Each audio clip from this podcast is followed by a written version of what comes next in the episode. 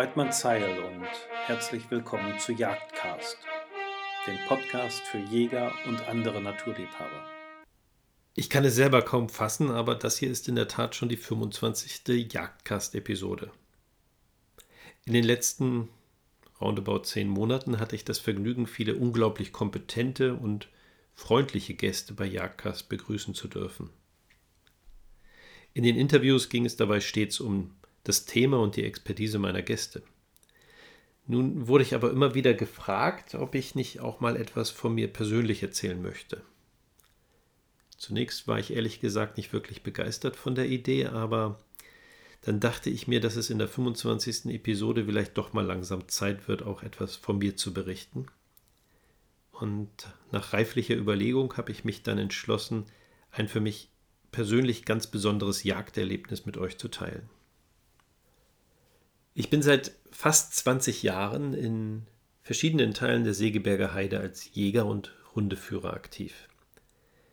Man muss gestehen, dass ich das unverschämte Glück habe, von Beginn an auf Rot, Damm, Schwarz und Rehwild weitwirken zu dürfen. Hier bei uns im Norden beginnt die Rotwildbrunft recht früh, also zumindest in der Segeberger Heide, meist so um den 23. August herum. Und wie jedes Jahr, so saß ich dann auch dieses Jahr, ich glaube es war am 21.08., in freudiger Erwartung der ersten meldenden Hirsche auf dem Hochsitz an einem der beiden Prumpfplätze bei uns im Revier. Ja, mein Jägerherz schäumte natürlich förmlich über, als ich dann auch tatsächlich die ersten Hirsche vernahm und diese dann tatsächlich auch etwas später in Anblick bekam. In einem solchen Moment träumt auch ein alter Fleischjäger wie ich immer wieder davon, auch mal einen Reifenrecken zu strecken. Aber bei uns sind die Reifenhirsche natürlich dem Chef vorbehalten und die Jagd für mich endet mit dem Bestätigen. Und deshalb dachte ich so bei mir selbst, dass ich vielleicht besser schleunigst auf eine Jagdreise gehe, wenn ich nicht doch irgendwann aus dem Affekt heraus mal zum Wilderer werden möchte. Und da ich gar nicht erst das Risiko eingehen wollte, nach 20 Jahren denn doch einmal im Affekt einen Fehler zu machen, habe ich noch am selben Abend die mir bekannten Jagdreiseveranstalter angeschrieben und um Angebote für die diesjährige Rotwildbrunft gebeten. Dabei hatte ich nicht wirklich erwartet, so kurzfristig überhaupt noch Angebote zu kriegen. Ich meine, die Brunft auch in Polen und Ungarn, die stand ja unmittelbar bevor. Aber bereits am nächsten Tag trafen dann schon die ersten Angebote per E-Mail ein. Nun hatte ich zwar um Pauschalangebote gebeten, musste aber schnell lernen, dass pauschal nicht wirklich pauschal heißt. Da halten sich die Jagdreiseveranstalter offensichtlich an die Fluggesellschaften. Und so war meine erste Herausforderung in der Tat, die verschiedenen Angebote erstmal miteinander vergleichbar zu machen. Schnell war für mich persönlich klar, dass es aufgrund der Erreichbarkeit, ich wollte mit dem Auto fahren, nach Polen gehen sollte. Und da stach dann auch ein Angebot preislich hervor, hm, welches mir als Stornojagd mit einem doch sehr anständigen Preisnachlass von Westfalia angeboten wurde. Auch wenn ich den Namen Westfalia schon seit vielen Jahren immer wieder in den Jagdzeitungen gesehen habe, so bin ich doch bei sowas immer wieder eher skeptisch und neige dazu zu sagen, dass etwas, das zu gut ist, um wahr zu sein, hm, in der Regel auch nicht wahr ist. Aber ich habe mich dann trotzdem für die angebotene Jagd entschieden. Das Revier liegt circa zwei Stunden von der deutschen Grenze entfernt und ich habe mal den Revierleiter gebeten, uns dieses vorzustellen. Die Revier äh, Żupnako hat 6000 Hektar äh, alle zusammen das ist in Mitte ist äh, 1400 400 äh, Wald, das ist Acker und Wiese. Im Abessenbrumpf ist in Wiese, dort wir haben viele, viele Rotwild. Hirsch ist alle was möglich, kleine, große und auch große. Und ja, wir haben jedes Jahr geschossen äh, 150 äh, Rotwild, 100, 120 äh, Wildschwein und äh, nicht ganze 100 äh, Reh. Ja. Und wie schwer werden die Hirsche so bei euch? Am schwersten, am schwersten Hirsch waren, waren geschossen äh, in, in unser Revier, ist zwei oder drei Jahre zurück. Er hat äh, 9,5 Kilo. Das ist Rekord, aber wir sehen große auch, aber unmöglich das geschossen in, in Brunf. Und, aber ich glaube, diese am großen ist in, in Revier dieses Jahr. Ja. Sehr schön. Und der Durchschnitt der Hirsche bei euch, wie schwer sind die so im Durchschnitt? Ja, Durchschnitt, das ist äh, zwischen 5 bis 6, 6,5 Kilo. Aber die kleine, das Natural ist kleiner und größer auch ist. Aber dieser Durchschnitt ist 5, 6 Kilo. Das, was Mukasch hier als Wiesen bezeichnet, das ist in der Tat die Flussniederung der Notetia. Ein Fluss, der die Südgrenze des Reviers darstellt und dessen Niederung ja von kleinen Wiesen durchzogen ist. Diese Wiesen sind aber immer wieder voneinander durch Feldholzstreifen und Feldholzinseln getrennt, sodass das Wild unglaublich viel Deckung hat. Die Ansitzjagd ist hier nicht so besonders erfolgversprechend und deshalb hatte ich mich von vornherein auf die Pirschjagd eingerichtet, was aber ehrlich gesagt auch meine bevorzugte Art und Weise des Jagens ist. Die erste Jagd habe ich dann aber doch zusammen mit meinem Jagdführer Valerie auf einem der Hochsitze an einer der größeren Wiesen verbracht, wo wir dann den Abend damit verbracht haben, die verschiedenen Stücke, die teilweise in großer Entfernung austraten, anzusprechen. In der Rückschau muss ich sagen, dass das wahrscheinlich so eine Art Test war, denn von Montagmorgen an durfte ich dann alleine auf die Pirsch gehen. Valerie hat mich dann nur noch ja, mehr oder weniger ins Revier gefahren und auf den ersten Hochsitz begleitet. Und sobald das Licht so war, dass man vernünftig pirschen konnte, habe ich dann abgebaumt und äh, ja, angefangen, die Hirsche anzupirschen. Die Szenerie dabei war unglaublich. An allen Ecken und Kanten meldeten die Hirsche, trotz der sommerlichen Temperaturen. Also da hat uns wahrscheinlich der Neumond in die Karten gespielt.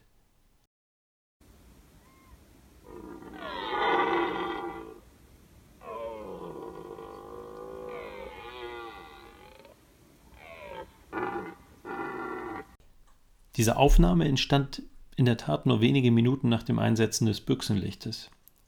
Dummerweise hatte sich der Hirsch, wie offensichtlich alle anderen in der Gegend auch, aber in eine Feldholzinsel zurückgezogen, aus der er nun fleißig meldete. Bei mir setzte in dem Moment ein klein wenig die Ernüchterung ein, denn ich hatte keine Idee, wie ich einen der Hirsche da wieder rauslocken sollte. Und hatte die Befürchtung, ja, dass sie erst wieder mit dem letzten Licht aus den Feldholzinseln austreten würden, um dann wieder auf den Wiesen ihrem Brumpfgeschehen nachzugehen. Den Hirschruf hatte ich natürlich schlauerweise daheim gelassen. Dann habe ich aber zu mir selbst gesagt, was soll's? Genieß die Zeit, hm? lass die Brumpft auf dich wirken und wer weiß, vielleicht ergibt sich ja doch noch eine Gelegenheit. Ja, und just in dem Moment taucht rechts hinter mir eigentlich in meinem Wind ein junger Hirsch vom vielleicht dritten, vierten Kopf auf und zieht genau in die Dickung, aus der eben gerade noch der Platzhirsch gemeldet hat. Wie heißt es so schön? Unverhofft kommt oft.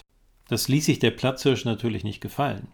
Und so schossen die beiden Hirsche aus der Dickung vor mir, überfielen den schmalen Wiesenstreifen, auf dem ich stand, und verschwanden dann aber gleich wieder in der Dickung, aus der vor wenigen Minuten erst der junge Hirsch gekommen war. Das Ganze ging so schnell, dass ich gerade mal Zeit genug hatte, den Hirschen, den Platzhirschen anzusprechen. An eine Schussabgabe war aber nicht ansatzweise zu denken. Wer Rotwild kennt, der weiß, dass so eine Hatz in der Regel nicht allzu lange dauert. Und deshalb machte ich mich gleich schussfertig, in der Hoffnung, dass der Hirsch auf dem gleichen Pass zurückkehren würde und mir noch ein wenig mehr Zeit zum Ansprechen und zu einer sicheren Schussabgabe bieten würde. Die Chancen standen nicht allzu gut, aber naja, die Hoffnung stirbt zuletzt, nicht wahr? Ähm, und vor einigen Minuten hatte ich ja noch im Leben nicht damit gerechnet, überhaupt einen Rothirschen zu sehen. Und was soll ich sagen, er tat mir auch genau diesen Gefallen. Was für ein majestätischer Anblick. Langsamen Schrittes zog der Hirsch nun auf den Wiesenstreifen, auf dem ich bereits stand und ihn schussfertig erwartete. Es war auf den allerersten Blick klar, dass es sich hier um einen reifen alten Hirschen handelte. Wenige Sekunden später eräugte er mich und verhoffte kurz, und bot mir so die beste Gelegenheit, eine sichere Kugel anzutragen, die ihn denn auch halb spitz auf den Stich traf und im Knall verenden ließ. Aber er scheint wirklich im Knall verendet zu sein. Er hat keinen Schritt mehr gemacht. Oh, das ist großartig. Ich traue mich gar nicht ranzugehen. Das werden wir jetzt doch mal machen. Ist der gewaltig. Oh mein Gott. Nun ist das Rotwild im heimischen Revier um Längen stärker, was die Wildbretgewichte und die Trophäen angeht, als das in Polen. Aber das ist absolut zweitrangig. Und wenn es der eigene Hirsch ist, dann haut einen auch einer mit 200 Kilo und einem 6 Kilo Geweih vom Hocker. Und genauso ging es mir in dem Moment und genauso geht es mir ehrlich gesagt auch immer noch. Und äh, ich kann mich gar nicht satt sehen und satt fühlen an diesem Erlebnis. Der Prozess vor Ort nach dem Schuss ist unglaublich effizient organisiert und nachdem mein Jagdführer denn zu mir gestoßen ist, reichten zwei Telefonate aus, um die Versorgung von Wildbret und Trophäe in die Wege zu leiten. Und es hat mit Sicherheit keine 90 Minuten gedauert, bis das Wildbret nach dem Schuss in der Kühlung hing. Für mich selber ging es dann erstmal zurück ins Hotel, wo ich ganz in Ruhe gefrühstückt habe und dann den Vormittag damit verbracht habe, das Ganze diverse Male Revue passieren zu lassen. Dummerweise war ich aber auch schwerstens vom Hirschfieber befallen, und so habe ich mich dann am Nachmittag nach Rücksprache mit Herrn Brockes von Westfalia und Mukasch, dem Revierleiter, dazu entschlossen, auf einen weiteren Hirschen zu weitwerken. Als wir am Abend des gleichen Tages im Revier wieder ankamen, hatten wir ca. 23 Grad und trotzdem waren die Hirsche wieder an allen Ecken und Kanten am Rufen.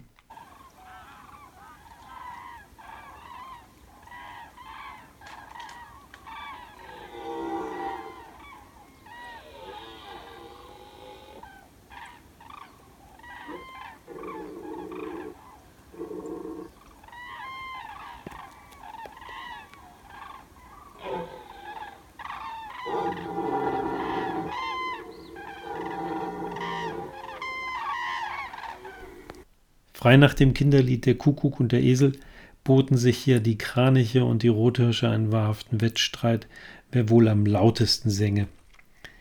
Und bei diesen Aufnahmen bitte ich auch zu beachten, dass sie mit meinem Telefon gemacht wurden, mit dem iPhone 6S, welches ja wahrlich nicht durch das beste Mikrofon besticht. Ähm, also wenn die Hirsche und die Kraniche hier besonders laut rüberkommen, dann liegt es einzig und allein daran, dass sie so dicht bei waren. Vom Konzert her war der Abend wahrlich ein Traum. Nur der Anblick ließ leider ein wenig zu wünschen übrig. Aber wer will sich nach so einem Morgen schon darüber beklagen? Der zweite Morgen begann ganz ähnlich wie der erste, und trotz der 16 Grad, die wir um 4.30 Uhr hatten, meldeten wieder an allen Ecken und Kanten die Hirsche.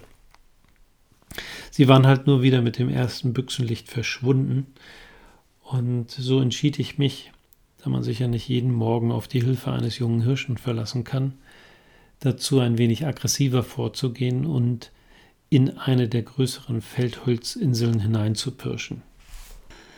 Und das war genau die richtige Strategie.